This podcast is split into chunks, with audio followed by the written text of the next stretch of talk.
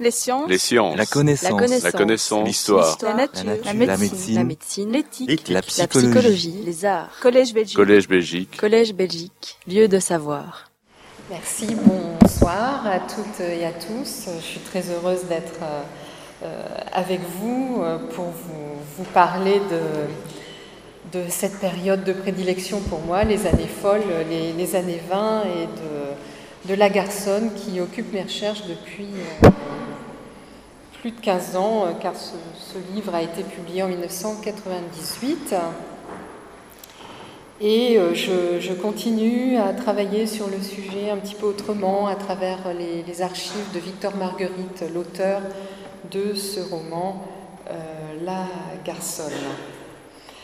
Alors dans une première partie, on va faire le, constat de la présence d'images androgynes dans la culture, la, la, mode et la littérature des, années 20. Euh, un phénomène marquant parce qu'il peut être considéré vraiment comme une révolution des apparences euh, pour les femmes.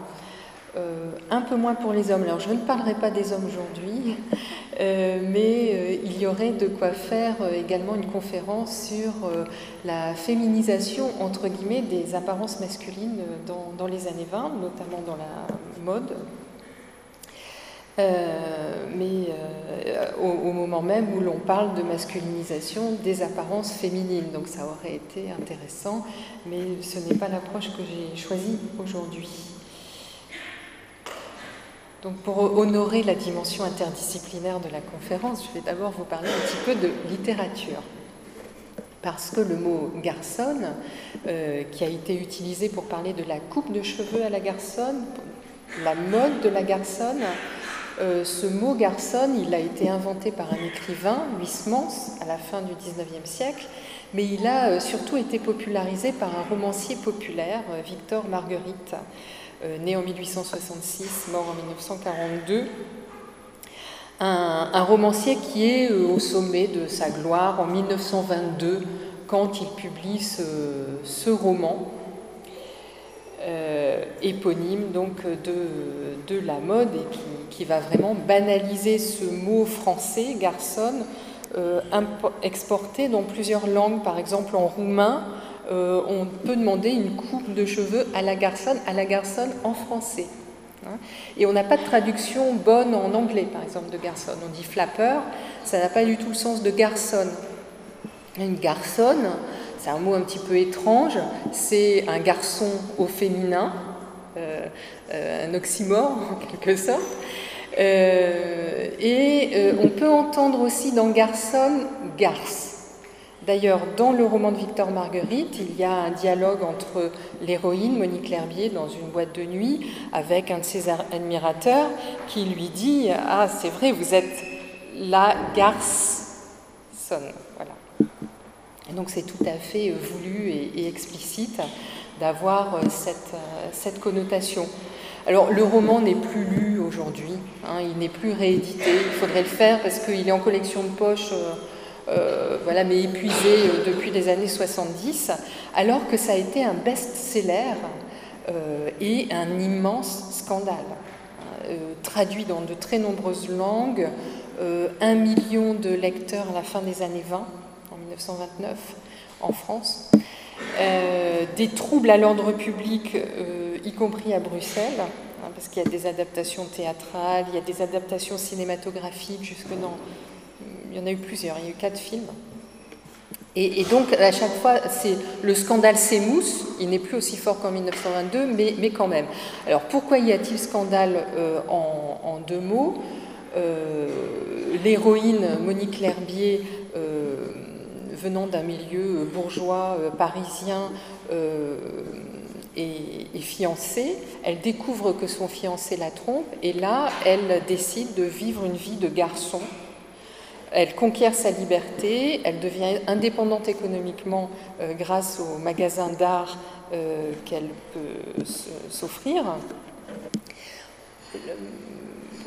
Jusque-là, rien de très choquant, c'est le déroulé de sa vie sexuelle trépidante euh, qui va euh, choquer euh, le public et l'attirer en même temps. Donc c'est un, scandale recherché par l'auteur. Hein. Euh, il a volontairement pimenté euh, les, scènes. On peut travailler sur les différentes étapes du manuscrit, sur ses échanges avec les éditeurs. Et là, on, voit bien qu'il y a eu recherche d'un scandale et création d'une figure de femme émancipée sexuellement. Euh, avec des épisodes saphiques ou lesbiens, comme dira plutôt saphiques à l'époque.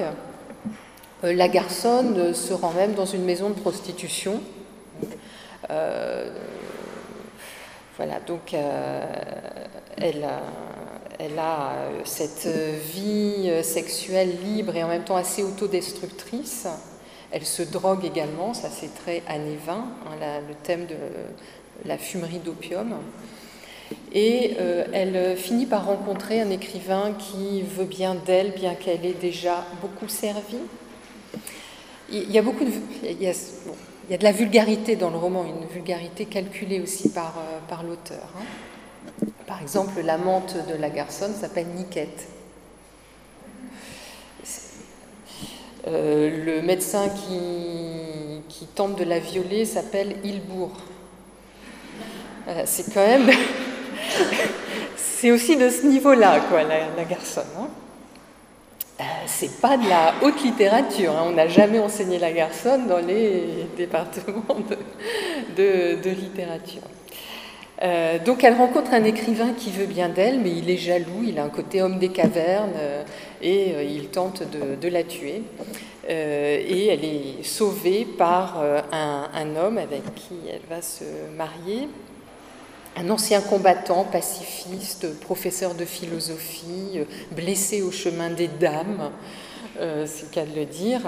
Euh, et, donc il va, Monique L'Herbier, qui avait coupé ses cheveux, va les laisser repousser, et ça se termine donc par la promesse d'un mariage et de la fondation d'une heureuse famille. et dans les romans suivants, parce qu'il y a une trilogie, elle va effectivement avoir deux enfants et se ranger, et même regretter sa vie de garçonne. Donc on pourrait se dire cette fin très morale va finalement euh, euh, laver l'auteur de tout soupçon de provocation, mais évidemment pas. Hein. Et on retient ces, scènes assez crues euh, qui vont un petit peu donner une image, fabriquer le cliché des années folles. Parce que quand on parle d'années folles, c'est une construction a posteriori et c'est une construction culturelle. Euh, qui se fait, alors pas tellement via le cinéma, mais vraiment beaucoup par la littérature, la presse, le goût des faits divers à scandale que cette presse très euh, euh, sans morale des, années 20 exploite. Donc voilà la garçonne. Euh, par un auteur qui avait besoin d'argent à ce moment-là, qui venait de divorcer, qui voulait séduire une femme plus jeune que lui, euh, etc. Donc euh, dans la biographie de Victor Marguerite, ça fait sens aussi, la, garçonne. Il dit que grâce à la bêtise des bourgeois, il a pu s'enrichir et acheter une magnifique résidence secondaire à Sainte-Maxime, face à la Grande Bleue. donc voilà, Victor Marguerite, n'en faisant pas un héros de la liberté sexuelle ou de la parce que euh, voilà, il avait euh, des arrière-pensées,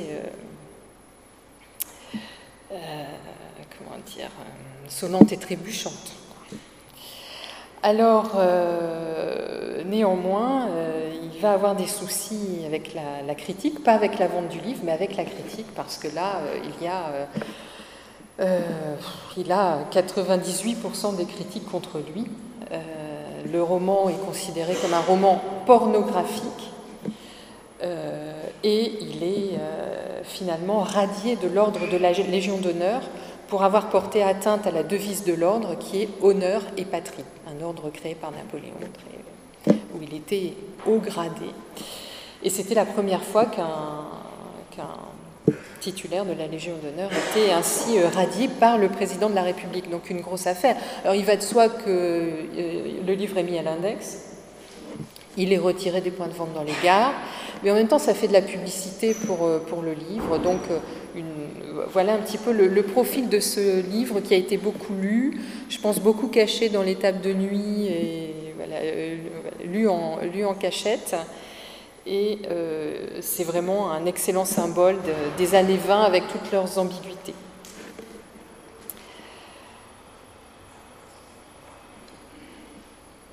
Alors, la, garçonne devient euh, une mode. Euh, l'adaptation théâtrale, par exemple, va être accompagnée de euh, la promotion des modèles utilisés pour cette pièce de, théâtre.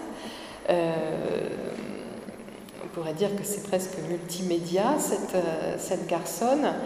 Et, là, on parle, bon, androgynie, étymologiquement mélange d'éléments féminins et masculins, euh, ce qui n'est pas le travestissement dont on va plus parler tout à l'heure. Alors euh, là, on a une image assez bonne de ce qu'est la silhouette de la garçonne des années 20 dans les magazines de mode. Donc vous voyez qu'elle ne porte pas le pantalon, cette, euh, cette garçonne. En revanche, elle est filiforme.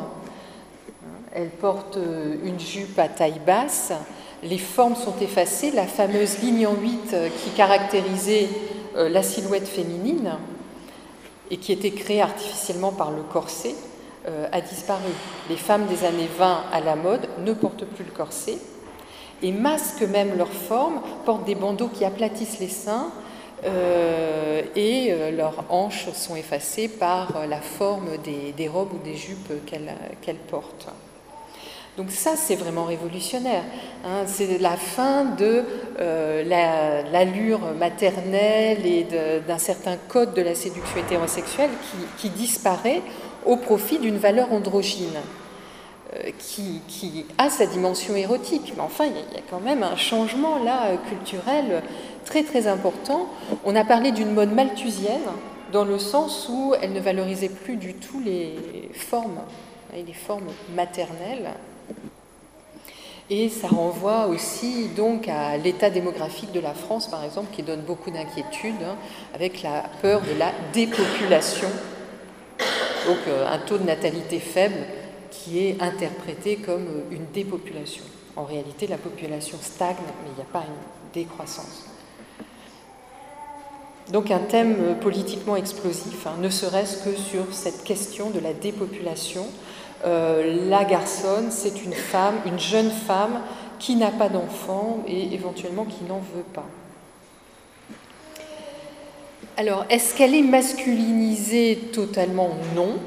Euh, euh, surtout pour le soir, la, mode de soirée est très sophistiquée, avec des boucles d'oreilles très volumineuses, beaucoup d'accessoires luxueux.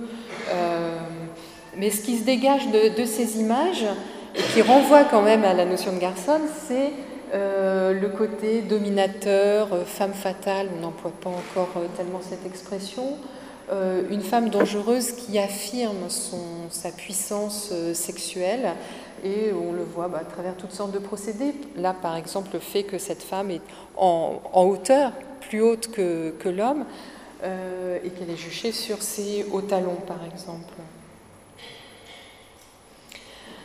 Alors il y a toutes sortes de facettes, bien sûr, toutes sortes de représentations, toutes sortes de supports de représentation de la garçonne.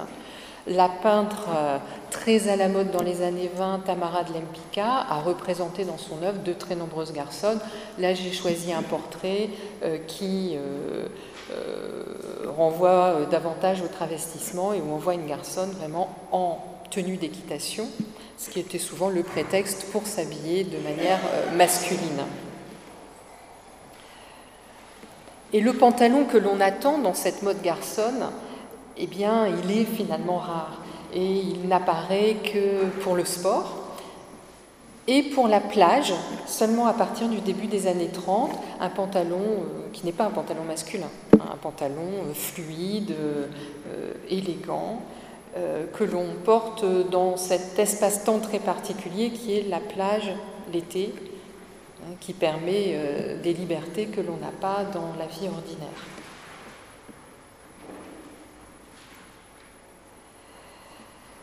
Le, vêtement change, mais le corps des femmes change aussi. On peut parler d'un corps de mode. Alors quel est le corps de mode dans les années 20 Un corps juvénile et un corps euh, mince, avec donc les publicités qui sont une autre source de documentation passionnante où l'on voit comment on, vend finalement encore des corsets mais qui ressemblent plus aux corsets d'antan.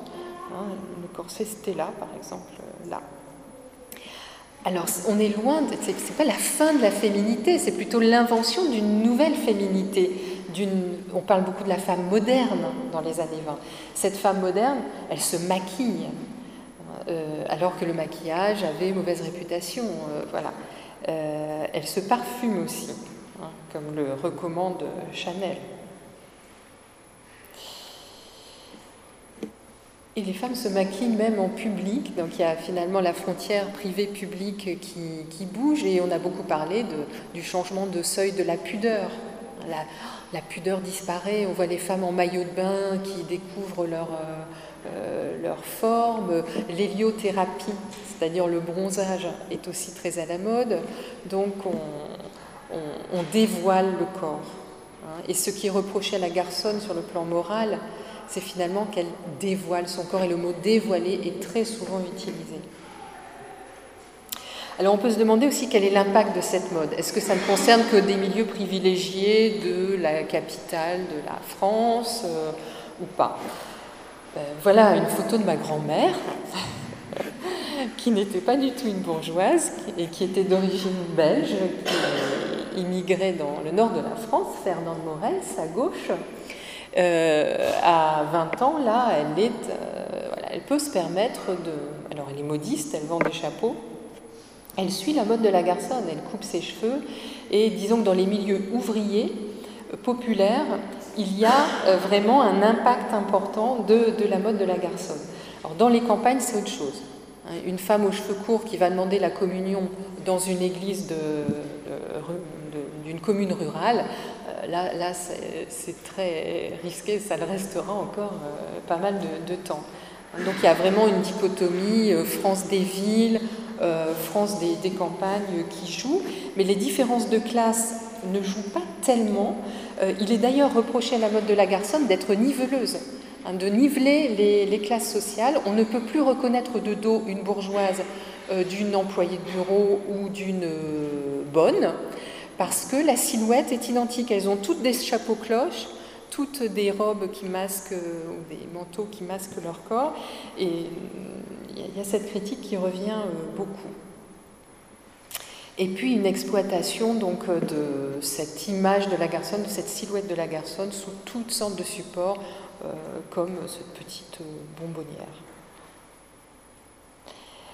alors jusqu'au cinéma, dont on parlera, euh, je pense, euh, tout à l'heure. Et, vraiment, je montre très souvent cette photo euh, parce que l'androgynie, qui était quelque chose de, critiqué, de, de, contesté sur le plan moral, qui renvoyait à une transgression majeure, on va y revenir, on lui reconnaît enfin, je dirais, une valeur esthétique et c'est beaucoup passé par les stars hollywoodiennes de la fin des années 20 et des années 30 euh, qui ont habitué le public à, la, beauté des, femmes euh, habillées en, hommes. Et là, ça a été un élément de légitimation euh, très très important. Alors, quelles sont les causes de ce phénomène de la garçonne? Je vais en énumérer un certain nombre. On pourrait se dire peut-être un peu mécaniquement le féminisme. Hein, on va associer cette émancipation corporelle, vestimentaire de la garçonne à la défense de l'égalité des sexes. Or, très peu de féministes ont réellement euh, euh, osé envisager de faire évoluer les codes de genre esthétique elles étaient finalement assez conformistes sur ce plan-là, très conformistes pour l'immense majorité.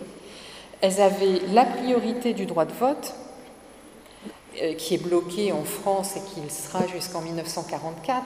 Donc il y a cette cause suffragiste qui n'avance pas et qui explique sans doute chez les féministes une grande prudence sur les questions morales, sexuelles, euh, qui sont euh, explosives. Vous voyez là Marianne isolée sur son banc, alors que euh, on voit par exemple la Belgique représentée sur euh, euh, la, cohorte de, femmes qui, d'ores et déjà, ont des droits politiques. Donc certes, des féministes radicales comme Madeleine Pelletier ont défendu le droit à la virilisation des femmes.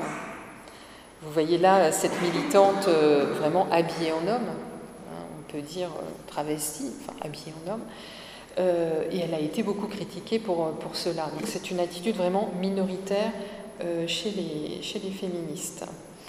Alors, un des facteurs de l'évolution qui précède les années 20, c'est l'engouement des femmes, des milieux aisés plutôt, pour les sports. Euh, parce que le sport va être le prétexte à une évolution du costume. Je dis bien le prétexte, parce qu'il n'y a aucun lien automatique. Ce n'est pas parce qu'on va faire du vélo que forcément on passe à une culotte cycliste. Il y a eu euh, dix années de débats passionnés sur cette question-là. Il n'y a pas d'automatisme. Alors cette euh, carte postale, elle montre ce que rend possible cette évolution du costume.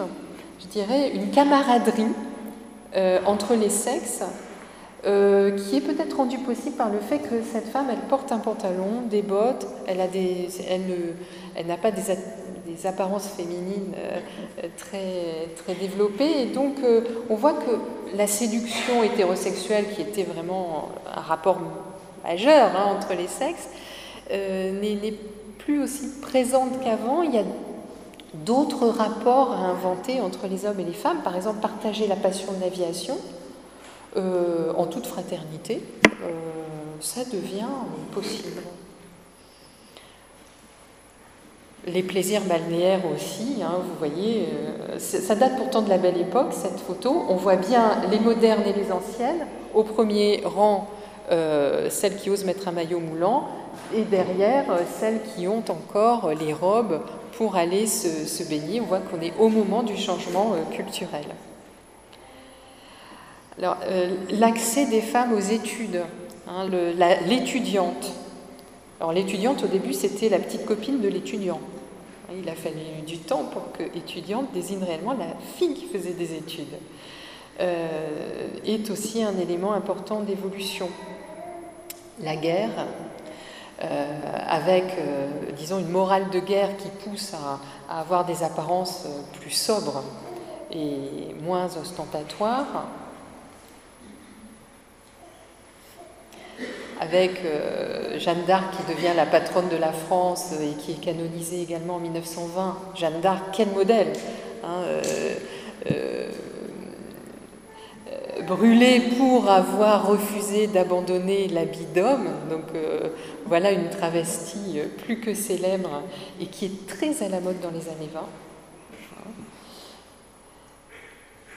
Donc le, sport, euh, y compris des sports collectifs virils comme le, football, où là on va trouver le short hein, qui, fait jaser beaucoup, qui pose des problèmes. Euh, le sport automobile et dans le domaine professionnel aussi que d'avancer avec l'accès des femmes à des professions libérales prestigieuses. 1900, la loi qui autorise les femmes à devenir avocates. La Femina titre sur un, mariage entre un avocat et une avocate. Et puis, euh, je vais avancer un petit peu, euh, une évolution aussi des, dessous dont on parle moins et pourtant euh, en, deux décennies, trois décennies, on passe pour les femmes de l'absence de dessous à la culotte euh, fendue. Est-ce que je l'ai mise? Oui. Je la montre toujours pour les jeunes parce que c'est pas évident d'imaginer ce que c'est une culotte fendue. Une culotte ouverte, on dit aussi. Et on passe à des euh, culottes fermées. Hein, quelle conquête hein, quand on, voit ce que ça représente comme protection d'avoir des dessous, euh, des dessous fermés. Et puis euh, l'influence de la médecine et du courant hygiéniste euh, qui, progresse beaucoup. Alors ouvrons ce livre, Ma doctoresse, écrit par la doctoresse Oudré, qui est féministe et qui a écrit donc un guide pratique d'hygiène et de médecine de la femme moderne. Alors, on ouvre le livre et déjà, on apprend son corps. Il euh, n'y a pas de tabou.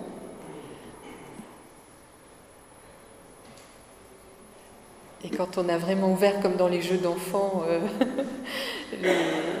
les, différentes strates, on, arrive évidemment euh, à l'utérus et au fœtus parce que ça reste quand même cette maternité la fonction principale des femmes. Et de ce point de vue-là, la garçonne n'a pas tout révolutionné quand même. Hein.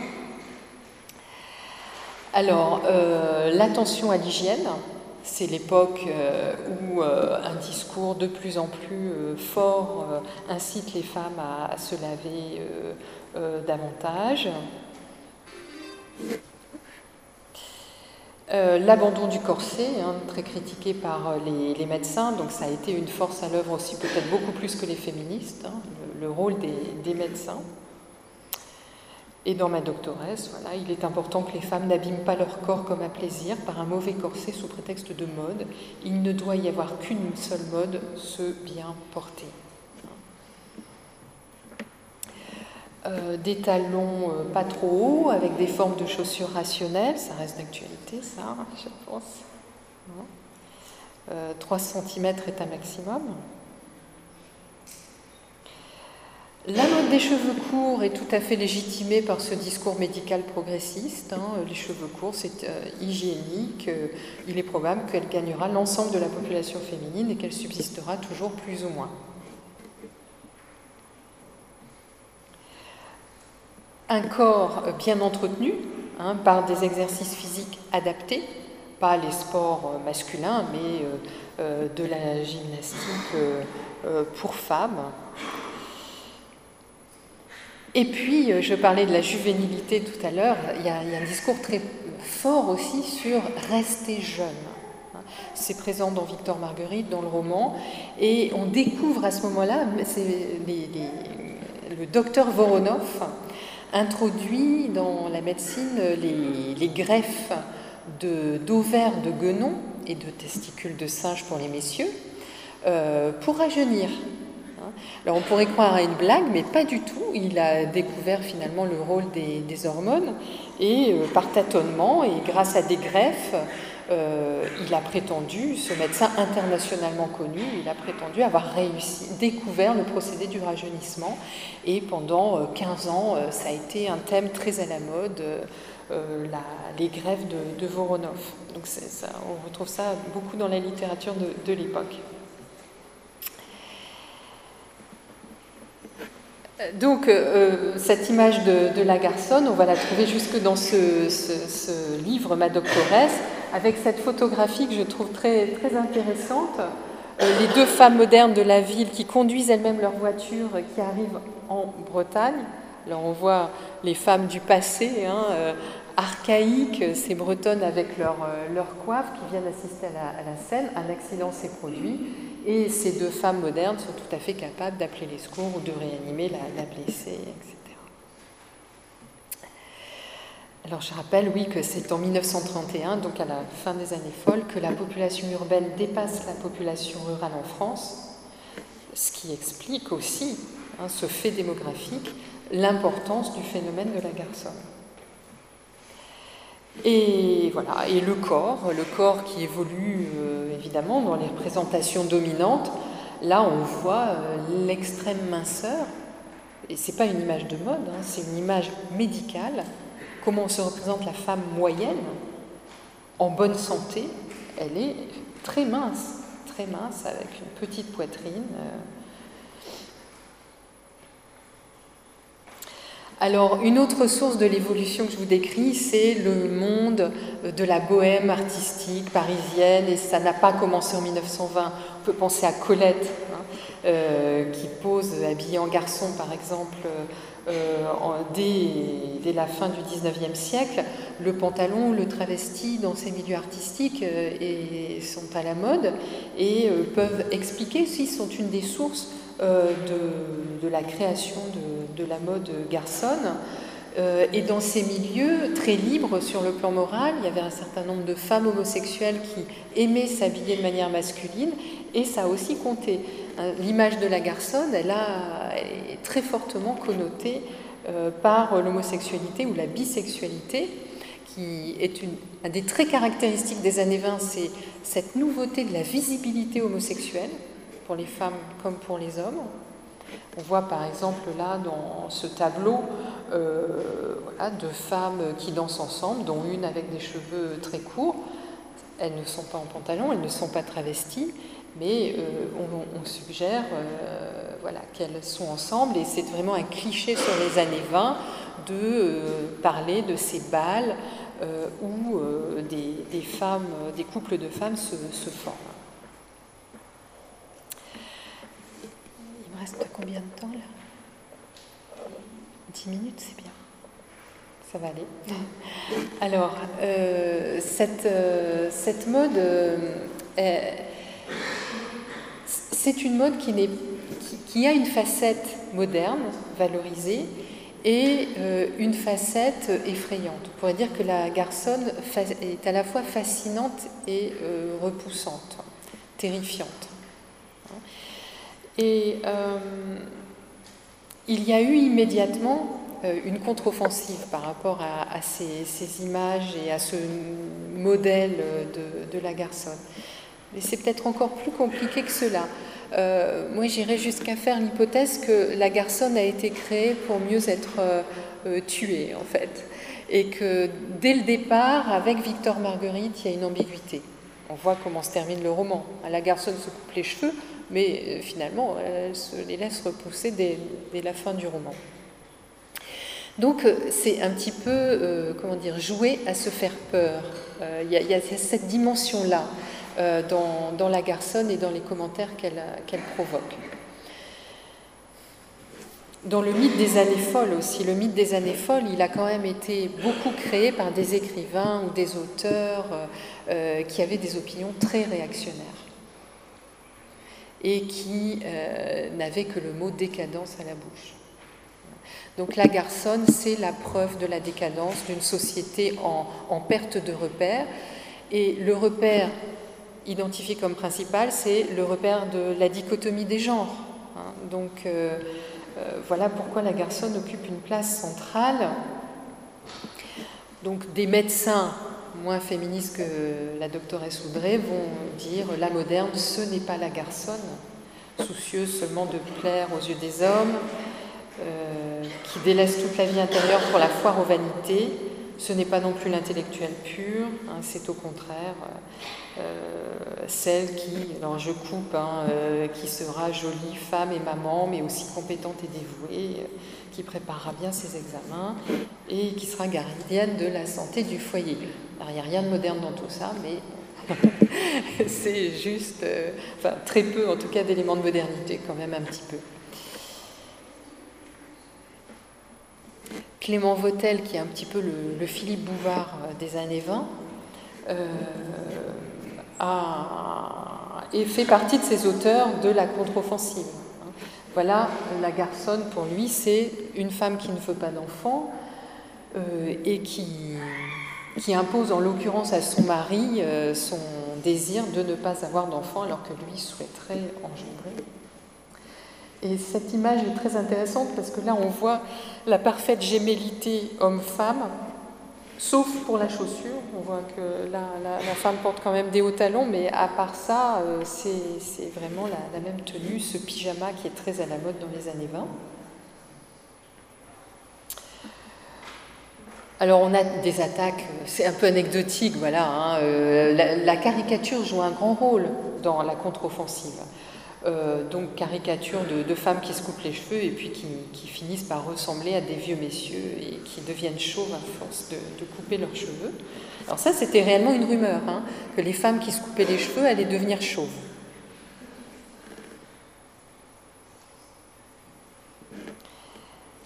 Autre dessin humoristique, euh, donc une garçonne dans un train, alors interaction intéressante, euh, une femme qui voyage seule voilà, et, qui est habillée à la mode. Et elle dit euh, au lecteur du Figaro, plus âgé à côté, euh, et puis ne vous en faites pas, il viendra un moment où nous ferons nos enfants toutes seules. Donc la, garçonne, c'est aussi ce principe d'autonomie, d'indépendance des, femmes, soit de refus de la maternité, soit d'une maternité choisie. Alors la garçonne de Victor Marguerite, à un moment euh, dans le roman, elle décide d'avoir un enfant avec un danseur nu, qui se produit en spectacle comme danseur nu. Elle le choisit pour sa plastique, mais elle n'en fera jamais un père. Hein, elle cherche vraiment un père biologique, mais pas du tout un, père social. C'est un des éléments très choquants du, roman. Alors, comme je le disais tout à l'heure, les féministes ne suivent pas ce modèle de la garçonne. exemple de Louise Baudin, féministe et communiste, qui écrit cela dans l'humanité. Quelle différence y a-t-il entre ce type nouveau de femme, entre cette garçonne et toutes les vicieuses qui l'entourent et qui sont vieilles comme les sociétés d'argent? Euh, Elle prend sa part de leur saleté, des plus répugnantes. L'affranchissement sexuel de la femme, pour elle, c'est la pratique de tous les vices, c'est la luxure, c'est la dépravation. L'égalité des sexes, c'est l'imitation de l'homme le plus corrompu. Hommes et femmes au petit bonheur, Sodome et Gomorre réconciliés. Alors ça, c'est le thème du sexe collectif, hein, de la partouze, qui est euh, aussi omniprésent euh, dans la littérature des, années 20. Hein. Et comme brouillage aussi, ça se pose là, hein, parce que là, on ne connaît même plus au fond l'identité des partenaires sexuels. Il y a une anonymisation de la sexualité. Et c'est pas un hasard si c'est mis en évidence par ceux qui veulent critiquer euh, l'évolution euh, des pratiques sexuelles. Donc évidemment, il faut faire la part du mythe et de la réalité. Alors pourquoi euh, évidemment, l'Église catholique joue un rôle majeur dans cette contre-offensive. je, passe, j'y reviendrai si vous avez des questions. Alors, pourquoi un tel scandale autour de la garçonne? Parce que c'est une transgression majeure à situer aussi dans le temps long de la différenciation des sexes et euh, dans la norme aussi plurimillénaire de l'hétérosexualité. Parce que la, garçonne, elle brouille les codes de la différence. Hein. Voilà euh, une photo de 1900 où on voit l'uniforme des hommes euh, et le contraste avec la féminité, le chapeau, la fantaisie, la parure, alors que les hommes ont adopté un costume simple, uniforme, euh, uniforme, un uniforme de genre. Euh, la garçonne, elle introduit vraiment euh, un brouillage dans un conditionnement qui est partout. Qui, est partout, hein. y compris pour les enfants. voilà, jeu de garçon, rêve de fillette, activité, passivité, la, guerre, la douceur, un monde qui est bipolaire, on pourrait dire, avec un pôle féminin, un pôle masculin, euh, le tout étant très très euh, codé pour les comportements, les représentations. C'est ce qu'on appelle le genre, tout simplement. Et euh, en, France, il y a cette particularité de l'interdiction pour les femmes de, s'habiller en homme. Donc c'est une question. La loi religieuse et la loi civile s'en mêlent hein, pour maintenir une différenciation vestimentaire euh, bien strict. On doit pouvoir reconnaître les femmes dans l'espace public. Alors, la conquête du pantalon occupant un rôle très particulier parce que le pantalon symbolise le pouvoir. Hein, euh, qui culotte A, pouvoir A, euh, comme on le voit dans cette dispute de la culotte. Alors, je termine avec donc c'est très relié aussi à la norme hétérosexuelle, euh, cette euh, différenciation des, sexes. Je parlais tout à l'heure d'une visibilité homosexuelle plus forte. Ça marque la littérature aussi. Alors pas tellement en France, mais avec un roman qui a été euh, traduit et qui a fait un scandale voilà, en Angleterre où il est né, Le Puits de solitude de Radcliffe Hall, à la fin euh, des années 20. Donc voilà une photographie de, l'auteur qui appartient à l'aristocratie anglaise et qui ne cache pas euh, son homosexualité. Donc c'est quelque chose de, nouveau et qui déstabilise évidemment euh, la, morale publique et, qui fait scandale. Il n'y a, pas de précédent dans l'histoire hein, occidentale de ce type de visibilité homosexuelle. Alors pourquoi j'ai mis ce dessin humoristique euh, pour rappeler que l'évolution vestimentaire, elle apparaît comme la, suite logique des progrès de l'égalité des sexes. égalité des droits, égalité des devoirs. Les femmes vont-elles aller jusqu'à faire leur service militaire et enfiler un pantalon à la caserne euh, c'est ce qui fait euh, rire dans ce dessin de, l'assiette au beurre. Est-ce que les femmes veulent réellement ça? Ça, c'est aussi une des questions clés. Hein. Est-ce que les femmes adhèrent à cette évolution culturelle Toutes les femmes euh, Est-ce que les femmes ne veulent pas aussi défendre le genre féminin tel qu'il leur est prescrit Est-ce qu'elles ne sont pas attachées à la parure féminine qui tend à disparaître dans le nouveau modèle androgyne moderne, euh, c'est un petit peu ma conclusion quand même. Hein. Il n'y a pas une adhésion massive euh, des, femmes à euh, tous les aspects de la modernité androgyne. Puis d'ailleurs, cette mode de la garçonne, elle ne va durer qu'une dizaine d'années. Alors, pour terminer, rupture dans le script sexuel aussi, là je vous ai parlé d'une sexualité qui se vit quasiment au grand jour. Euh, dans un livre grand public, euh, euh, des allures plus sexy pour les femmes qui portent des bas couleurs chair, avec un ourlet au niveau du genou, et on a l'impression d'une sexualisation du corps féminin tout à fait nouvelle. au même moment, dans les campagnes, on porte ce genre de chemise de nuit avec cette ouverture et cette broderie, Dieu le veut. Hein. Et euh, on, sort d'une ritualisation du rapport entre les sexes qu'on voit là, par exemple, dans l'approche des jeunes gens, le maraîchinage en Vendée, hein, dans l'ouest de la France. C'est euh, une codification euh, du flirt, du flirt entre jeunes gens euh, donc on se donne un parapluie, on a le droit de s'embrasser sur la bouche, mais à condition que d'autres jeunes couples soient à côté pour vérifier que ça ne dégénère pas. Voilà, une codification très, précise, traditionnelle, euh, qui est en train euh, d'éclater avec les modes venus de la ville. Donc une des questions les plus passionnantes qui soit, je trouve, par rapport à la garçonne, c'est de voir, euh, de, voir comment le mythe s'est construit à travers toutes sortes de sources, dans toutes sortes de domaines, une mode, un mythe, mais aussi, du coup, dans une certaine mesure, une réalité. Hein, parce que, euh, voilà, je sais que ma grand-mère, elle a vraiment existé, elle a vraiment coupé ses cheveux, elle a vraiment eu une conception de, de ses relations avec les hommes qui était différente de celle de sa mère. Il s'est réellement passé quelque chose, dans une certaine mesure, avec beaucoup de différences évidemment, puisqu'une population est forcément très très hétérogène. Voilà. Voilà, je vous propose de reprendre. Donc pour la deuxième partie, euh, qui sera une conférence à, deux voix, euh, donc euh, moi-même et Muriel Andrin. Alors je vous prie d'excuser Vanessa Jemy, parce que pour ceux qui ont vu le programme au départ, c'était Vanessa Jemy, qui est une spécialiste du genre à l'ULB, qui fait partie de notre groupe Sagesse, qui devait présenter aujourd'hui cette conférence avec moi.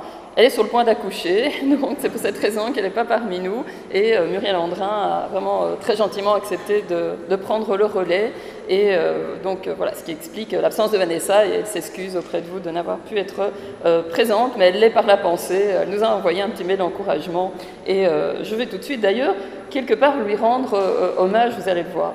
Donc notre conférence s'appelle Image de la femme artiste, du portrait au cliché de genre. Le mot cliché a déjà été utilisé.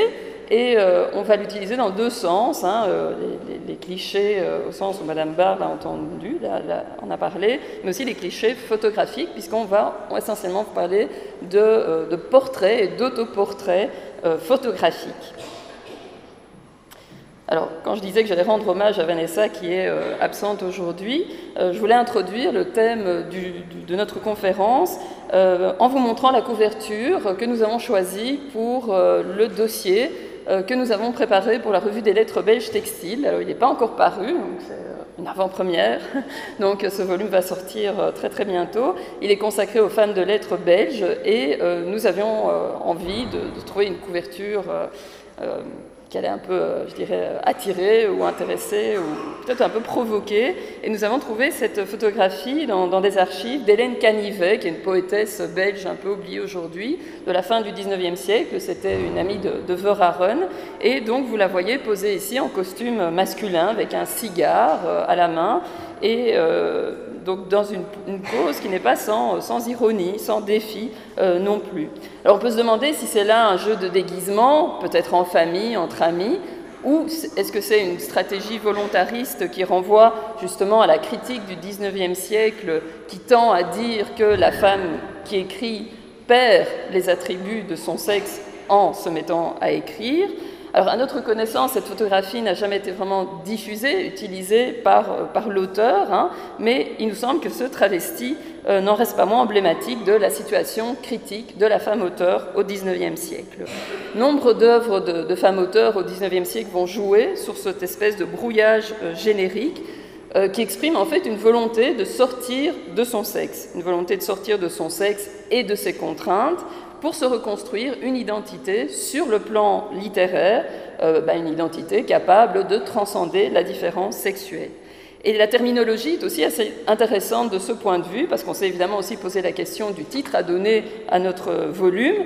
Est-ce qu'on devait l'appeler écrivain, écrivaine, auteur, auteureux, femme auteur Et en fait, en voyant tous les articles qui nous avaient été soumis pour ce dossier, ben, on a vu que les, partis pris étaient extrêmement différents.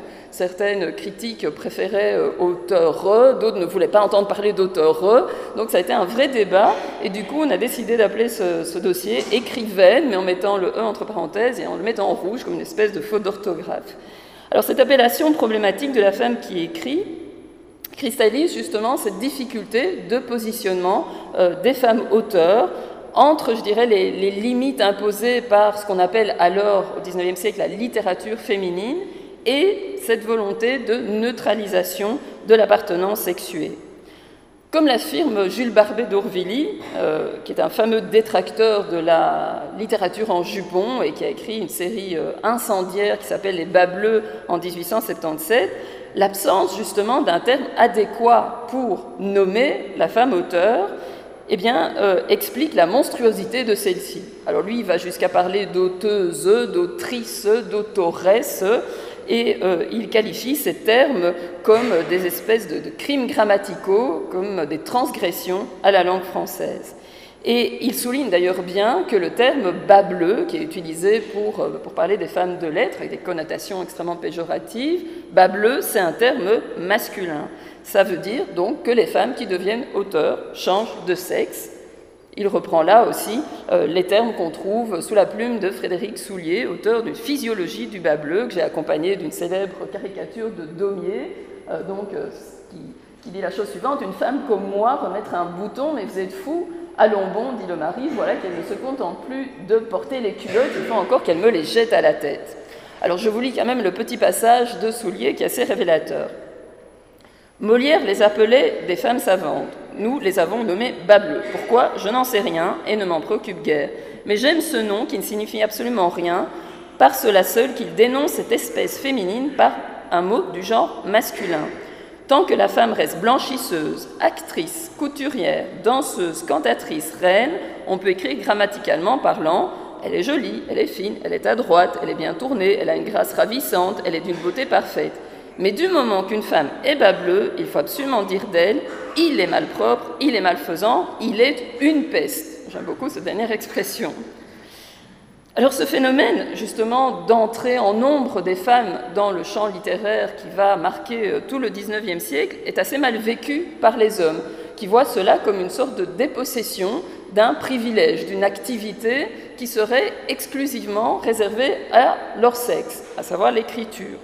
Donc euh, cette remise en question, enfin les, hommes voient en fait l'entrée des femmes en littérature comme une véritable menace en fait, une véritable menace pour leur identité et par là même aussi pour l'ensemble de la société qui repose sur un ordre patriarcal. Ces femmes leur feraient une concurrence déloyale, dévaloriseraient aussi l'activité littéraire et euh, menaceraient aussi la société euh, d'une féminisation, d'une effémination euh, qui est perçue aussi comme une décadence. Hein, le mot a déjà été cité euh, aussi. Alors, s'il y a une provocation, évidemment aussi une féroce misogynie dans les propos de Soulier et dans les propos de Barbet d'Orvilly, cette question du nom est néanmoins de grande importance pour comprendre la situation et la démarche des femmes auteurs euh, au XIXe siècle. Puisqu'écrire, c'est aussi évidemment se faire un nom. Et la femme auteur, qui est souvent euh, épouse, ne peut risquer à compromettre le nom euh, de son mari ou le nom de ses enfants. Par ailleurs, si elle veut séparer son existence littéraire de son existence sociale, et d'ailleurs c'est aussi la volonté de nombreux auteurs masculins qui choisiront aussi un pseudonyme, cette femme auteur doit se créer une identité euh, sur la scène littéraire comme euh, une espèce de, seconde naissance, euh, une naissance à l'état littéraire. Et donc beaucoup de femmes auteurs au XIXe siècle vont choisir ou l'anonymat, ou plus souvent le pseudonymat, et choisir des pseudonymes masculins des pseudonymes masculins qui vont leur servir à gagner en sérieux, en légitimité et à neutraliser euh, ce handicap que peut représenter à l'époque le fait d'être une femme dans le monde euh, des lettres. Alors, je vous le disais, des hommes aussi, bien sûr, vont choisir euh, d'écrire sous, sous pseudonyme et même parfois sous pseudonyme féminin. Mais c'est très différent quand une femme choisit un pseudonyme masculin et quand un homme choisit un pseudonyme féminin.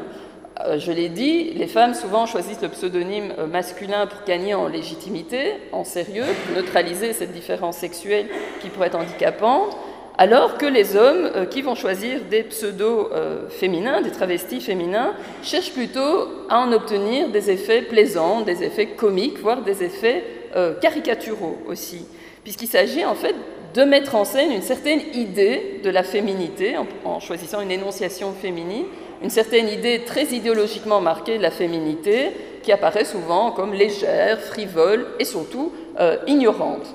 Et donc, quand les hommes adoptent une énonciation féminine, un pseudonyme euh, féminin, euh, il y a toujours dans cette exhibition qu'ils font de la féminité un excès, une ostentation. Ils en font trop en termes de féminité, si vous voulez, ce qui dénonce évidemment le caractère dépréciatif aussi de cette, de cette posture. Donc c'est très différent quand euh, un homme use du pseudonyme féminin par rapport au choix des femmes d'un pseudonyme masculin. Alors, certaines femmes, on l'a vu, au XIXe euh, siècle, vont choisir de, porter le costume, même si elles restent euh, assez rares et qu'on l'a vu, il y a un interdit qui pèse sur ce choix. Évidemment, on ne peut pas parler du sujet sans évoquer même brièvement le cas de, Georges Sand, parce que cette, cette, femme écrivain fut aussi un véritable modèle pour de nombreux autres auteurs du XIXe siècle, modèle pour certaines, contre-modèle euh, pour d'autres. Euh, alors pour, pour Sand, ça aussi un choix tout à fait euh, évidemment significatif, volontaire, de choisir l'habit masculin. C'était une façon de revendiquer l'égalité, de revendiquer aussi une liberté pour la femme. Et c'était un choix aussi qui avait un caractère transgressif qu'il fallait bien sûr aussi assumer. Mais il y a aussi évidemment une dimension tout à fait euh, littéraire dans, ce choix, puisque c'est quand elle va se séparer de son mari, s'installer à Paris, et qu'elle va vraiment vouloir se lancer dans la carrière littéraire, qu'elle va adopter ponctuellement le costume, euh, le costume euh, masculin. Elle ne va pas tout le temps porter le costume masculin, hein, et d'ailleurs vers la fin de sa vie, on la verra plus souvent posée en robe, hein, comme dans cette célèbre photographie de, de, Nadar. À ce moment, elle devient la bonne dame de Nohant, et c'est toute une autre image d'auteur qu'elle cherchera euh, à, imposer. Mais ce qui est intéressant, c'est que euh, derrière des choix qui peuvent être euh, pratiques, économiques, hein, elle va aussi avancer cette, raison-là, politique, il y a aussi donc des choix littéraires, des ambitions littéraires, puisque ce qu'elle dit aussi, et ce que diront aussi de nombreuses femmes auteurs et artistes de l'époque, c'est que le costume féminin et tout ce qui l'accompagne les empêche finalement de circuler librement dans l'espace public. Euh, il, faut savoir que les femmes à l'époque euh, étaient plutôt reléguées à l'espace privé, domestique, que quand elles sortaient, elles étaient censées être accompagnées, chaperonnées, et que les seules euh, femmes qui circulaient librement dans l'espace public, c'était les femmes publiques, autrement dit les prostituées. Par ailleurs, le vêtement féminin, comme on l'a vu, le corset et tous les falbalas qui l'accompagnaient, n'aidaient pas vraiment non plus à la circulation de la femme dans la ville. Et les artistes vont essayer de revendiquer justement, les femmes artistes, ce droit de circuler librement en ville.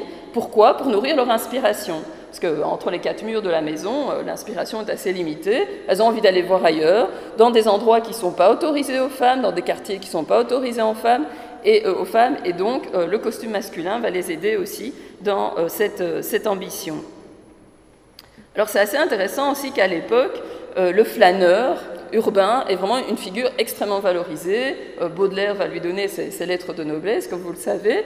Par contre, la flâneuse est un personnage plutôt suspect, qu'il faut surveiller, qu'il faut contrôler. Un très bon essai de, Catherine Nessy euh, sur ce sujet, Le flâneur et les flâneuses, les femmes et la ville à l'époque romantique. Elle montre très bien que euh, la ville n'est pas perçue, ni parcourue, ni accessible de la même façon aux hommes et aux femmes. Et elle a repris justement dans sa couverture la petite silhouette de sang euh, en habit euh, masculin.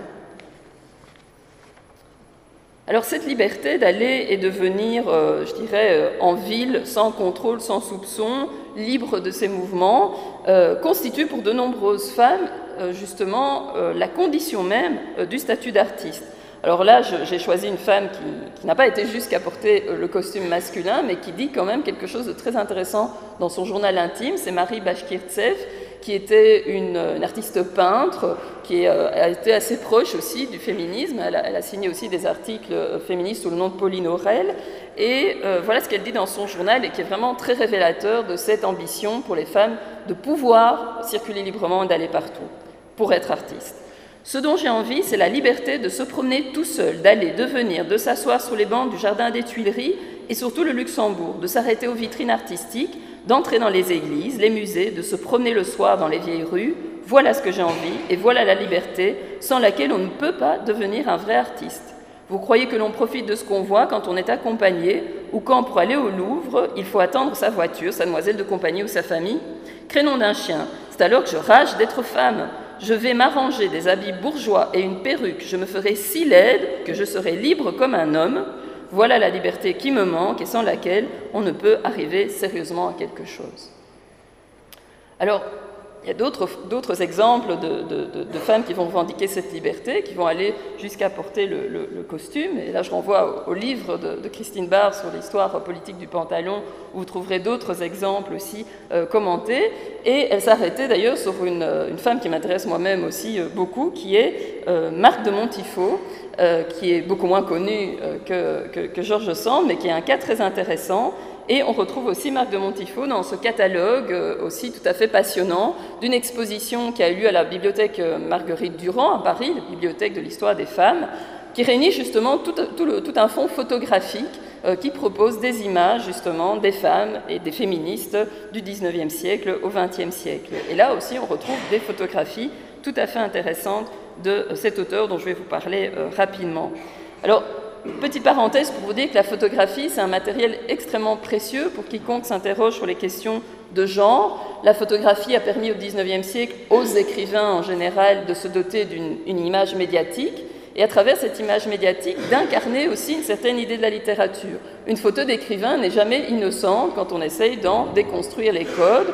Euh, à travers la photographie, l'écrivain prend une pose, une posture qui exprime aussi sa position dans le champ littéraire et euh, son idée de la littérature et de l'esthétique. Ben, pour les femmes, euh, auteurs, ce sera aussi une volonté d'incarner leur idée de la littérature, mais peut-être une certaine idée aussi de, euh, de la féminité. Alors je renvoie aussi ici aux travaux de, Judith Butler et son célèbre essai qui s'appelle Trouble dans le, le genre. Judith Butler qui dit que l'identité sexuée, c'est quelque chose justement qui relève d'une performance, d'une performance qui est réalisé à partir de codes, des codes du genre, et qui mettent à contribution donc euh, la posture, le corps, la manière d'habiter l'espace, la gestuelle, le maquillage, le costume, l'habit évidemment, le décor aussi. Et donc, euh, si on se place dans cette perspective d'une performativité sexuelle, d'une performance sexuelle, qui peut parfois, on va le voir, euh, subvertir les normes, eh bien, euh, la photographie, évidemment, est un outil tout à fait euh, passionnant, et on le verra aussi au XXe siècle. Alors, avant d'en venir aux femmes du XXe siècle, deux femmes sur lesquelles je m'arrêterai brièvement avant de donner la parole à Muriel. Donc, cette fameuse marque de Montifaux, fameuse pour moi parce que je m'y suis intéressée, mais totalement oubliée aujourd'hui totalement oubliée parce que, euh, donc, euh, voilà, on ne peut pas non plus dire que c'est de la grande littérature, ce qu'elle a écrit. Elle est peut-être plus intéressante par ses choix de carrière et euh, la manière dont elle a vécu que par ses livres. Donc aujourd'hui, elle est surtout recherchée, pour vous dire, par les amateurs de curiosa, c'est-à-dire de littérature érotique agrémentée de dessins. Et ne vous précipitez pas en librairie chez les bouquinistes parce que ça ne ferait plus rougir grand monde aujourd'hui. Mais à son époque, à son époque, ça choquait autant les, gravures que les textes, et elle fut euh, plusieurs fois victime de poursuites judiciaires pour atteinte euh, aux bonnes mœurs, pour outrage à la pudeur. Donc euh, plusieurs fois, elle va être confrontée à des procès, et plusieurs fois, elle viendra se réfugier ici, en Belgique, pour fuir ces poursuites judiciaires, puisque le régime belge en matière de, presse était beaucoup plus libéral. Alors c'est une femme qui va être vraiment intéressante par et ses choix littéraires et ses choix de, vie, et son, son, son son choix aussi d'adopter le, costume masculin. Alors pour vous la présenter euh, brièvement et vous montrer quelques images, ici c'est une photographie par, euh, Nadar, euh, donc de, de, Marc de qui a encore un caractère assez féminin sur cette photo-là, mais qui, vous allez le voir, va, pas mal s'estomper.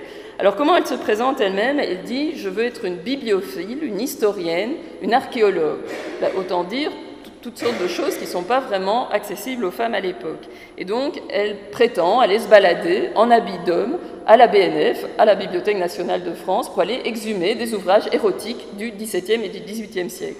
Euh, à l'époque, la bibliothèque n'était pas particulièrement arpentée par de nombreuses femmes, et surtout pas pour aller dans cet endroit qu'on appelait l'enfer, où se trouvait cette littérature érotique. Voilà ce qu'elle dit. J'étais une femme, je ne devais pas me permettre d'être un archéologue, un critique, un bibliographe. Elle est aussi critique d'art, elle va défendre les impressionnistes, donc c'est vraiment une position d'avant-garde en son temps, et encore mieux, elle va défendre le nu anti-académique. Voilà ce qu'elle dit, on s'efforce si bien de bannir du concours de peinture tout ce qui ressemble à de la chair. C'est très rare que des femmes à l'époque parlent d'art, il y a très peu de femmes critiques d'art, et surtout qu'elles prennent position pour une question euh, euh, comme euh, la question de la représentation du nu. Alors elle écrit des romans aussi où elle prétend dépasser en audace ce que font les naturalistes. Donc à l'époque, euh, Zola et, compagnie, et elle s'insurge justement contre la censure qui pèse contre la parole féminine, c'est-à-dire qu'on autorise un Zola, par exemple, et d'autres hommes naturalistes à dire des choses qu'elle, en tant que femme, ne peut pas dire sans être poursuivie par la justice. Pour vous donner un exemple, cette censure l'oblige à dire euh, un mot donc euh, couvert, l'endroit, je la cite, l'endroit opposé à une certaine rotondité nommée en toutes lettres dans l'assommoir. Vous voyez de quoi je parle Donc l'assommoir, le célèbre roman de, euh, Zola. Et puis enfin, elle va participer à l'aventure de la Fronde, qui est un, quotidien féministe de la fin du siècle, donc, où elle va aussi donc, collaborer très très activement. Alors elle avait bien compris qu'à son époque, et je la cite à nouveau, il n'est pour la femme de lettres qu'une seule ressource, celle d'écrire à l'usage des couvents et autres asiles d'orthodoxie, des petits livres bien pieux et bien niais, lesquels ne sauraient porter aucun ombrage aux hommes, bien pensant qu'ils les liront et les jugeront. Donc elle a bien conscience aussi de cette, concurrence que, que pouvait être l'écriture féminine quand des femmes se préoccupaient d'écrire autre chose que justement euh, voilà, la poésie religieuse, des livres pour enfants, etc. etc. Alors porter la culotte, cet objet qu'on ne prononce pas, c'est l'expression euh, qu'elle met dans la bouche d'une de ses héroïnes, cet objet qu'on ne prononce pas, porter la culotte, pour elle, ça va être une, manière aussi d'affirmer sa position littéraire. D'affirmer sa position littéraire, c'est-à-dire le droit ben, justement de parler de tous les sujets comme un écrivain masculin, sans censure et avec tous les mots, toute la liberté d'expression possible.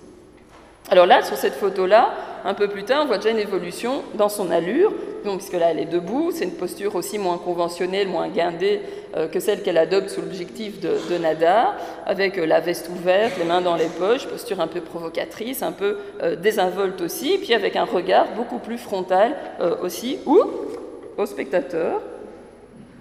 Ah, voilà les effets de, transgression de Magnum Bon, qu'est-ce qui s'est passé là? Je ne sais pas. Alors, évidemment, ce choix, euh, ce choix transgressif, subversif de porter le pantalon ne va pas euh, nécessairement être apprécié par tous.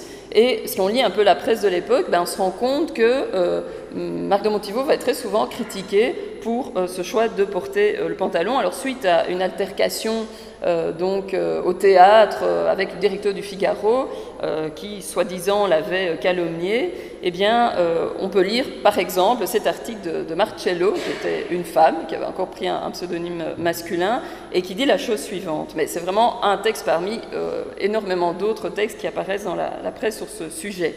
De quel droit Madame de Kivogne, c'est le nom de son mari, s'habite-t-elle toujours en homme? Ce n'est pas un bien gros scandale, car il est singulièrement difficile de reconnaître une femme dans ce petit monsieur en habit noir et à binocle, dont les basques flottantes et le gilet à cœur n'ont rien de pornographique. Mais enfin, il y a un règlement de police interdisant aux femmes le costume masculin, et il est très sévèrement appliqué. Comment Madame de Kivogne, que ces mésaventures judiciaires ont certainement recommandé à l'attention plus ou moins bienveillante du service de la sûreté, peut-elle promener ce perpétuel travesti à travers les salles de théâtre? Alors on sait aussi par la, correspondance de Marc de Montifaux qu'elle n'a jamais obtenu officiellement le droit de porter l'habit masculin, mais qu'elle bénéficiait dans les années 1890 d'une certaine tolérance. On acceptait par exemple qu'elle fasse ses conférences en, euh, habit d'homme. Et son allure au fil du siècle va vraiment se radicaliser, puisque euh, donc euh, dans, les années 1890-1900, la voit aussi euh, arborer une coupe de cheveux beaucoup plus radicale, à mesure aussi que ses idées féministes vont, euh, vont s'affirmer, peut-être ses choix sexuels aussi, euh, mais je, n'entrerai pas dans, dans, cette question. Alors, avant de passer la parole à Muriel, je voudrais faire un détour par le surréalisme pour nous amener vers la photographie contemporaine. Le surréalisme qui a été euh, une période tout à fait propice à l'expression justement d'un questionnement euh, sur les, rôles genrés, sur euh, le genre, le travestissement. Évidemment, on peut penser à cette célèbre image de Rose c'est la vie, Eros, d'ailleurs j'aurais dû le corriger, c'est Eros c'est la vie ici cette photographie de Man où en fait on reconnaît euh, Marcel Duchamp, mais je voudrais vous parler d'une figure tout à fait singulière du surréalisme qui est Claude Cahin, euh, que vous voyez apparaître ici dans un euh, autoportrait. Et qui, est une femme justement qui permet d'interroger à de nouveaux frais cette question du rôle de la photographie dans la constitution d'une œuvre, mais aussi dans la réflexion sur le genre. Alors chez cet artiste, mais qui était aussi une écrivaine, chez Claude Cahin, la photographie euh, pose vraiment cette question de l'ambiguïté sexuelle. Elle met vraiment l'ambiguïté sexuelle euh, au cœur de la, création, au cœur de la réflexion. Et ce travail photographique va s'étendre entre 1915 et 1950 euh, alors elle, c'était une, artiste euh, qui, affichait son homosexualité, elle a vécu en couple avec une autre femme pendant, des années, euh, elle était aussi donc écrivaine, je l'ai dit, femme de théâtre, elle va même s'engager ensuite dans la, résistance, donc c'est vraiment une figure tout à fait particulière, tout à fait passionnante, et son goût pour le travestissement, pour le déguisement, parce qu'elle va aussi se représenter sous d'autres formes que des formes masculines, fait qu'elle a été très, euh, très valorisée, presque, iconisée dans les années 80 euh, par les mouvements queer, donc je vous ai parlé tout à l'heure des, théories de, Judith Butler, qui euh, vont en quelque sorte réinventer le statut de ces images, parce que comme l'image que je vous ai montrée au début, ces images n'ont pas été montrées, exposées pendant la vie de, cet artiste, pendant la vie de l'auteur. Il s'agissait plutôt d'une espèce de, de, jeu ou de traces d'un jeu de rôle, de déguisement entre elle et entre sa compagne, Suzanne Malherbe. D'ailleurs, on parle souvent des autoportraits euh, de Claude Cahin, mais euh, on, peut imaginer que sa compagne, Suzanne Malherbe, participait aussi de manière très active à ce processus photographique, à la création donc de cette œuvre au statut un peu indécidable, même si aujourd'hui elle est exposée aux côtés d'artistes dont va vous parler Muriel Andrin, comme, euh, Cindy Sherman euh, par exemple. Alors ce qui est intéressant, c'est le caractère productif de cette œuvre une fois qu'elle a été découverte dans les années 1980. Si vous êtes intéressé par cet auteur, il y a une excellente euh, biographie illustrée de François Leperlier, euh, qui, a, participé beaucoup à sa, euh, sa reconnaissance. Ce qui est intéressant, c'est qu'elle a vraiment suscité aussi l'intérêt donc d'artistes donc plus proches de nous, comme Gillian Waring, dont Muriel va, va vous parler, donc qui se présente en tant que Claude Cahin, en portant un masque avec son propre visage ou encore une autre artiste contemporaine comme Hélène Delprat, le jour où j'ai voulu être Claude Cahin. donc vraiment un, jeu de renvoi. Donc cette œuvre complètement méconnue va vraiment être redécouverte dans, les années 80 et susciter de nouvelles œuvres euh, donc chez des artistes contemporaines. Donc des artistes contemporaines qui ne cherchent pas vraiment à mettre en, scène une image reconnaissable d'elles-mêmes, mais qui vont plutôt euh, se dissoudre dans des rôles empruntés, des rôles qu'elles vont, des rôles très codés qu'elles vont surjouer. On va le voir avec Cindy Sherman.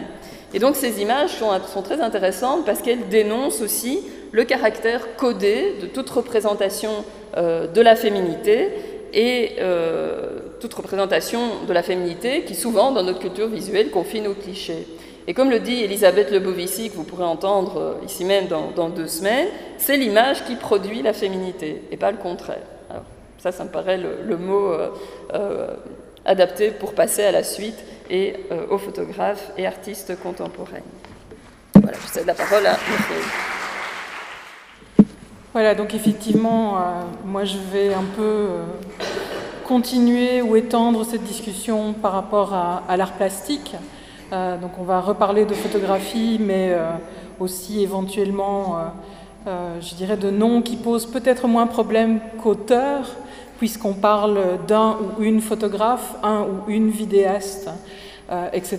Donc euh, ça devient un peu moins problématique, même si, euh, je dirais, les, problèmes d'identitaire sont toujours là, comme on va le voir maintenant. Alors j'ai choisi pas une photographe, mais une peintre pour commencer, pour un peu faire le lien avec Claude Cahin et peut-être les années 20 et 30, puisque cet autoportrait de Frida Kahlo date des années 40. Euh, ce qui est intéressant dans, la représentation, alors elle ne s'est pas toujours représentée en homme, bien au contraire, euh, elle s'est toujours affichée euh, en tant que femme, mais c'est une période extrêmement fragile de sa vie euh, notamment au niveau de la reconnaissance euh, artistique, puisque, euh, vous le savez peut-être, elle était mariée, divorcée, mariée, divorcée, enfin plusieurs fois, avec le peintre mexicain le plus connu, qui était Diego Rivera, qui lui, à cette époque, a un succès énorme. mais elle n'a pas cette reconnaissance et doit attendre pratiquement la fin de sa vie, si pas bien des années plus tard, pour avoir une reconnaissance euh, ne fût-ce que minime par rapport à ce qu'il a eu lui. Donc euh, cet autoportrait, c'est à la fois euh, c'est un travestissement, mais c'est pas un travestissement, je dirais, pour revendiquer une nature masculine, mais pour justement mettre l'accent sur le fait que l'art, en général, est un monde d'hommes, est un monde dominé par les artistes masculins, par les curateurs masculins, euh, par euh, toute une série de personnes qui sont essentiellement euh, masculines et, pas, et pas féminines. Donc il y a une détresse, il y a une souffrance qui est vraiment très intéressante dans ce portrait-là et qui se retrouve chez quelqu'un d'autre qui sonne un tout petit peu plus contemporaine pour nous, puisqu'elle n'est morte qu'il y a quelques années, qui est Louise Bourgeois, qui est une artiste évidemment féministe engagée française, mais qui a commencé à produire dans les années 40 euh, dans sa cuisine ou dans sa salle de bain. Donc elle s'était fait un atelier tout petit euh, pour pouvoir pratiquer euh, toutes sortes d'arts d'ailleurs. Elle a fait de la peinture, elle a fait du dessin, elle a fait des installations par la suite. mais j'ai été frappée par cet autoportrait en 1942 qui rencontre toute une série de choses qu'elle décrit justement dans ses écrits à elle.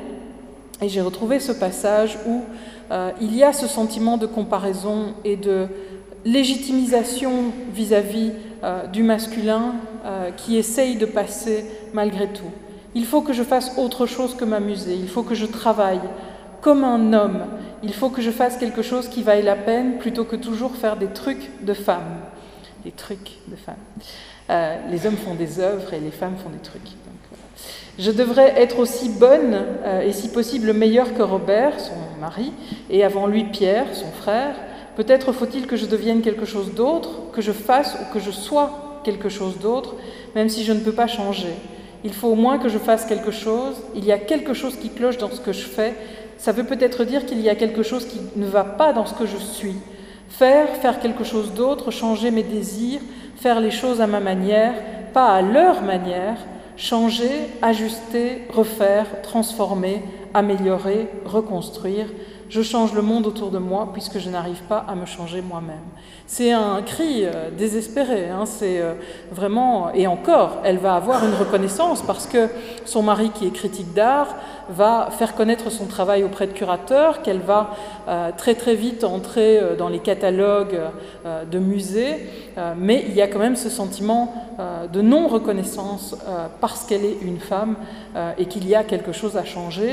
Et il y a des termes qui nous intéressent ici évidemment de façon plus spécifique, c'est changer, transformer euh, et reconstruire, puisque on va surtout parler de cette idée euh, d'identité construite, qu'elle soit masculine euh, ou féminine. ces deux exemples-là, évidemment, sont des exemples pionniers. Il y a des femmes artistes depuis très très longtemps, même si on ne les connaît pas forcément. dans les années 40 et 50, elles vont être un peu chacune isolées dans leur coin.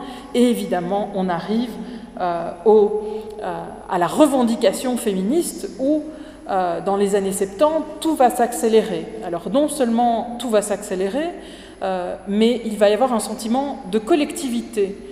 Alors ce n'est plus un travail solitaire dans un coin euh, où on est chez soi dans un espace privé comme on en a euh, parlé euh, jusqu'à présent, mais où tout d'un coup on va s'afficher, où il va y avoir un mouvement de visibilité et de lisibilité extrême. Alors j'ai choisi toute une série d'exemples et je me suis surtout concentrée sur deux pour le, point de vue féministe radical, entre guillemets. J'ai choisi Valley Export, alors Vali Export, déjà j'ai fait une, terrible faute parce qu'elle voulait que son nom apparaisse en majuscule comme une forme de label.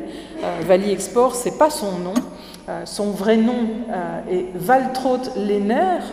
elle est née en Autriche en 1940 et elle, va, elle va avoir une éducation artistique à Vienne. Euh, et elle va très très vite se sentir euh, extrêmement euh, isolée dans sa pratique artistique. elle va aussi se sentir extrêmement frustrée par rapport à tout ce que ses collègues masculins, les actionnistes viennois, vont, vont faire et je dirais jusqu'où ils vont aller. Et donc, elle va décider, en 1967, donc on est avant, je dirais, le boom féministe artistique, en 1967, elle va décider de changer de nom. Euh, elle va refuser l'héritage de son mari et de, de, son, de son père, et elle se choisit ce nom qui est en fait une marque de cigarette extrêmement populaire à l'époque, euh, euh, qu'elle retravaille avec sa propre photo, comme vous le voyez ici. Euh, dans euh, cette idée de, revendiquer. Donc euh, on va reparler de cette idée de, renaissance parce que c'est quelque chose qui existe chez d'autres artistes comme Orlan par exemple, qui s'autonome aussi à un moment donné de, sa carrière. Donc ici, le fait de changer d'identité, de choisir son propre nom, mais quelque part aussi d'apparaître dans des poses, on a parlé de posture, mais les poses sont extrêmement importantes. Ici, euh, la, pose avec la cigarette, l'affirmation euh, extrêmement euh, masculinisée, entre guillemets, du personnage va être essentielle dans son travail. Alors elle va avoir une série qui m'intéresse plus particulièrement ici, qui s'appelle Transfert identitaire, à partir de 1968.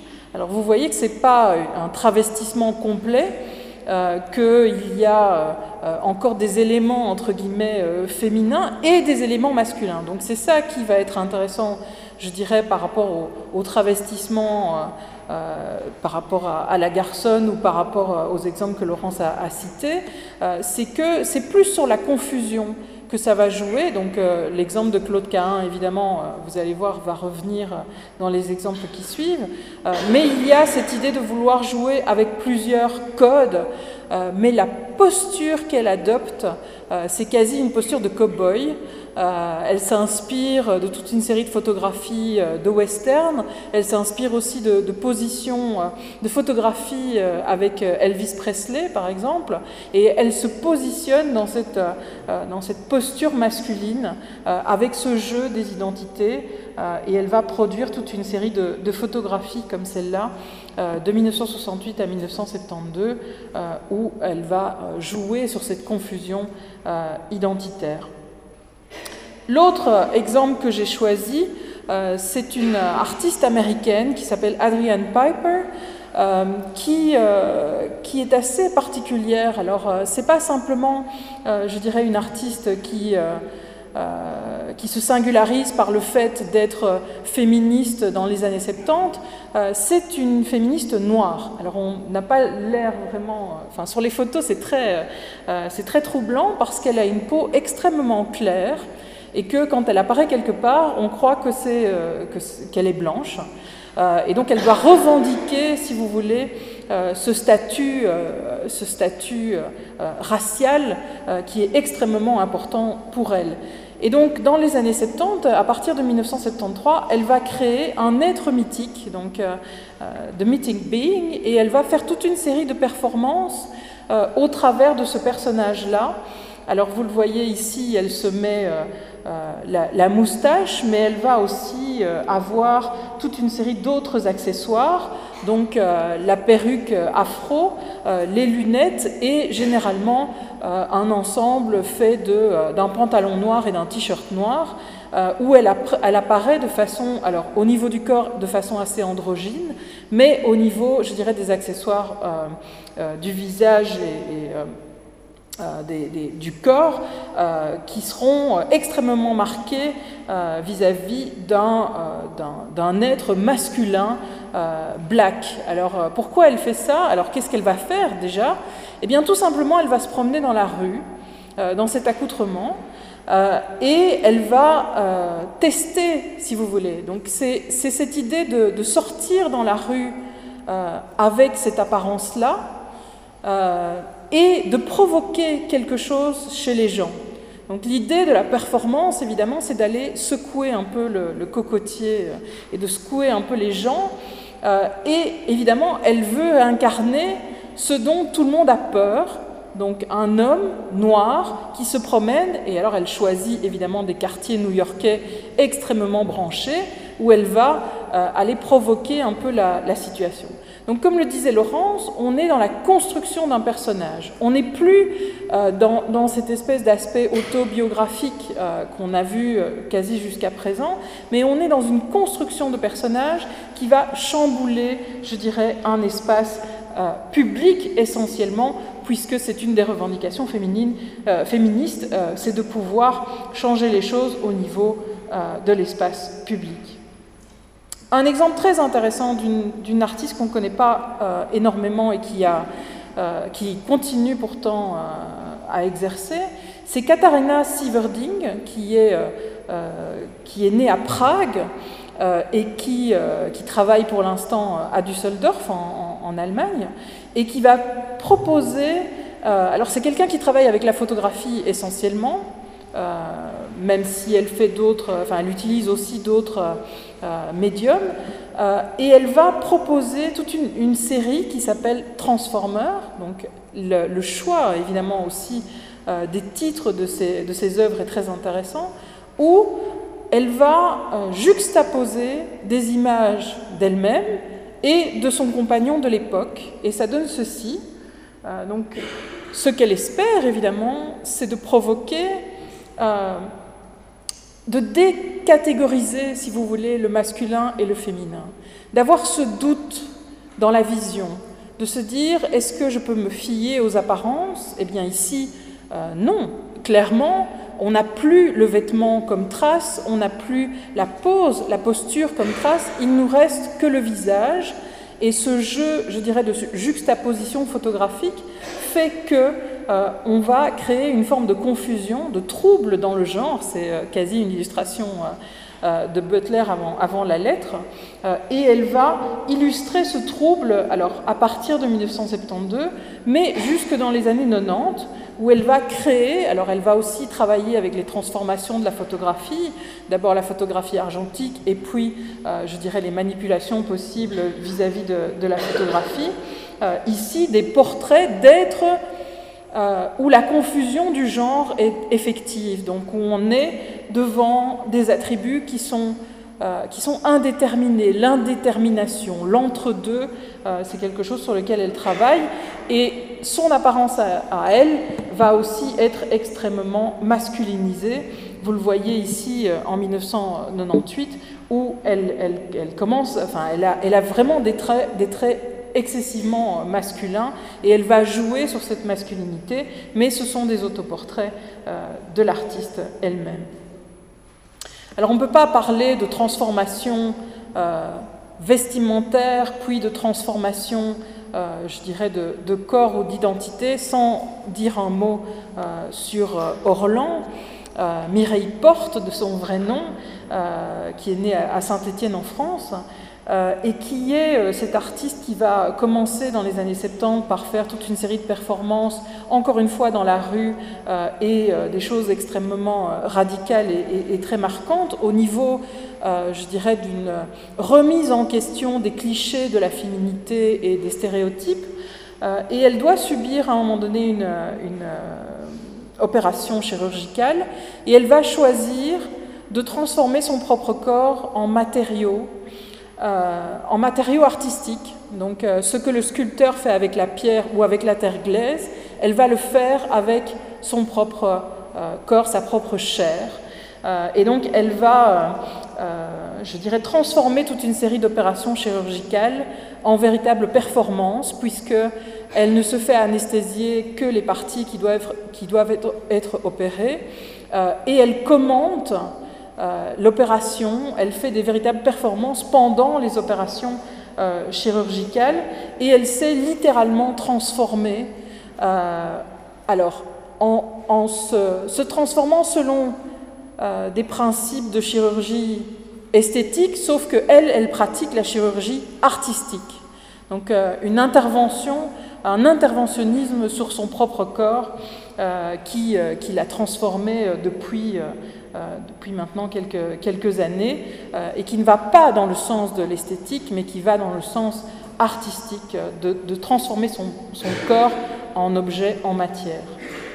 Évidemment, l'exemple le, plus connu par rapport à toutes les transformations possibles, euh, et cette idée de personnage aussi, c'est Cindy Sherman, une, une photographe américaine, qui, voilà, qui a eu sa rétrospective au MoMA euh, en avril, et donc ça y est, c'est vraiment la reconnaissance euh, pratiquement mondiale, internationale. Elle, participe vraiment, euh, je dirais, à cette espèce d'avant-garde systématique de la photographie.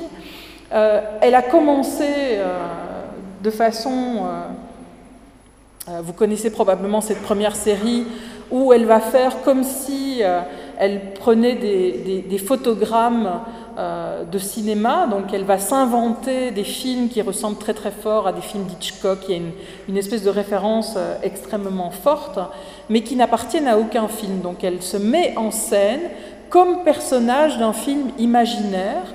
Alors ça n'a plus rien d'autobiographique, évidemment, euh, c'est vraiment un jeu de construction identitaire qui va commencé en 1977 et qui continue encore aujourd'hui. Donc elle a véritablement une carrière où elle va assurer tout un nombre de thématiques. Donc elle reste très très forte dans les années 70 dans la référence cinématographique. Euh, et puis elle va un peu évoluer. Vous voyez déjà ici une évolution au niveau euh, de la représentation, les cheveux courts. Euh, il va y avoir des, tendances comme ça dans son, dans, son parcours où le travestissement va aller plus vers le masculin.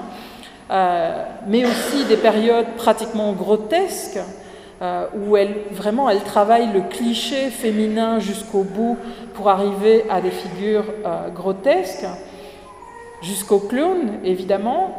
donc l'indifférenciation genrée aussi l'intéresse. Une des dernières séries, c'est sur ces femmes américaines extrêmement riches qu'elle va parodier ou singer euh, dans ses photographies, mais évidemment, je ne pouvais pas m'empêcher. Euh, son hommage aussi va à Claude Cahin, euh, donc elle aussi a une fascination assez grande pour cette mise en scène du soi de façon à la fois transgressive et androgyne.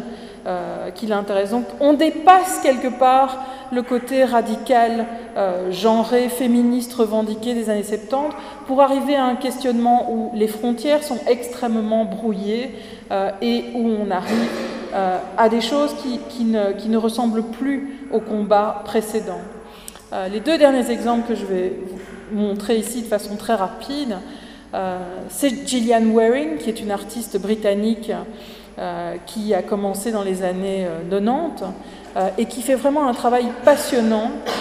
Si vous avez l'occasion de tomber sur un livre sur elle et sur ses séries, elle fait des choses assez diversifiées, mais notamment cette série d'autoportraits est tout à fait fascinante. Alors qu'est-ce qu'elle fait? Elle a retrouvé toute une série de photographies de sa famille, euh, père, mère, euh, elle-même à l'âge de 4 ans, euh, sa tante, son oncle, son frère, etc. Et elle va créer des autoportraits de ces gens avec un masque. Donc en fait, ce que vous voyez ici, c'est elle-même qui porte un espèce de masque en résine. et la seule chose que l'on voit qui est véritable dans cette photographie, ce sont ses yeux. Donc ici, c'est elle-même à l'âge de 17 ans c'est elle-même qui incarne sa mère, donc euh, c'est un autoportrait en tant, euh, enfin, comme ma mère. Elle incarne aussi son frère et son père. Évidemment, ce qui est très étrange, c'est que les yeux restent les mêmes euh, et que les genres peuvent, varier, les âges peuvent varier, euh, les races peuvent varier aussi. Et elle va faire toute une série, vous avez vu la, photographie où elle se, elle se représente en tant que Claude Cahin, eh bien, euh, elle va faire toute une série sur euh, les gens qui l'ont influencée et se mettre en scène selon cette pratique-là. Et enfin, je voulais terminer sur un, exemple un peu ironique parce que la toute dernière génération des photographes a un côté extrêmement cinglant aussi, là où quelque part Cindy Sherman est parfois extrêmement grotesque là où Gillian Waring va jouer un peu sur l'émotion aussi, sur la distance, mais l'émotion aussi, euh, la génération de Sarah Lucas euh, va jouer sur euh, une, une, forme d'ironie et elle s'explique dans cet autoportrait avec des œufs frits que je trouve particulièrement réussi en termes de clichés masculins et féminins et elle s'explique euh, dans une interview euh, dans, dans, Art Forum, les gens pensent souvent que mes autoportraits adoptent une posture masculine, mais ce sont juste ce que je suis. Je n'ai rien de masculin, mais je n'utilise pas pour autant des artifices, tels que le maquillage, les décolletés, etc. Je réalise des photographies d'hommes, j'en ai donc aussi l'habitude. Ce mouvement est en fait plus androgyne que masculin, et cette ambiguïté donne à penser au spectateur et je veux que les gens pensent, et j'espère que ces photos vous auront fait penser aussi. Merci. Les sciences, les sciences, la connaissance, la connaissance, l'histoire, la, la, nature, la, nature, la médecine, la médecine, l'éthique, la, psychologie, les arts, collège Belgique, collège Belgique, collège Belgique, lieu de savoir.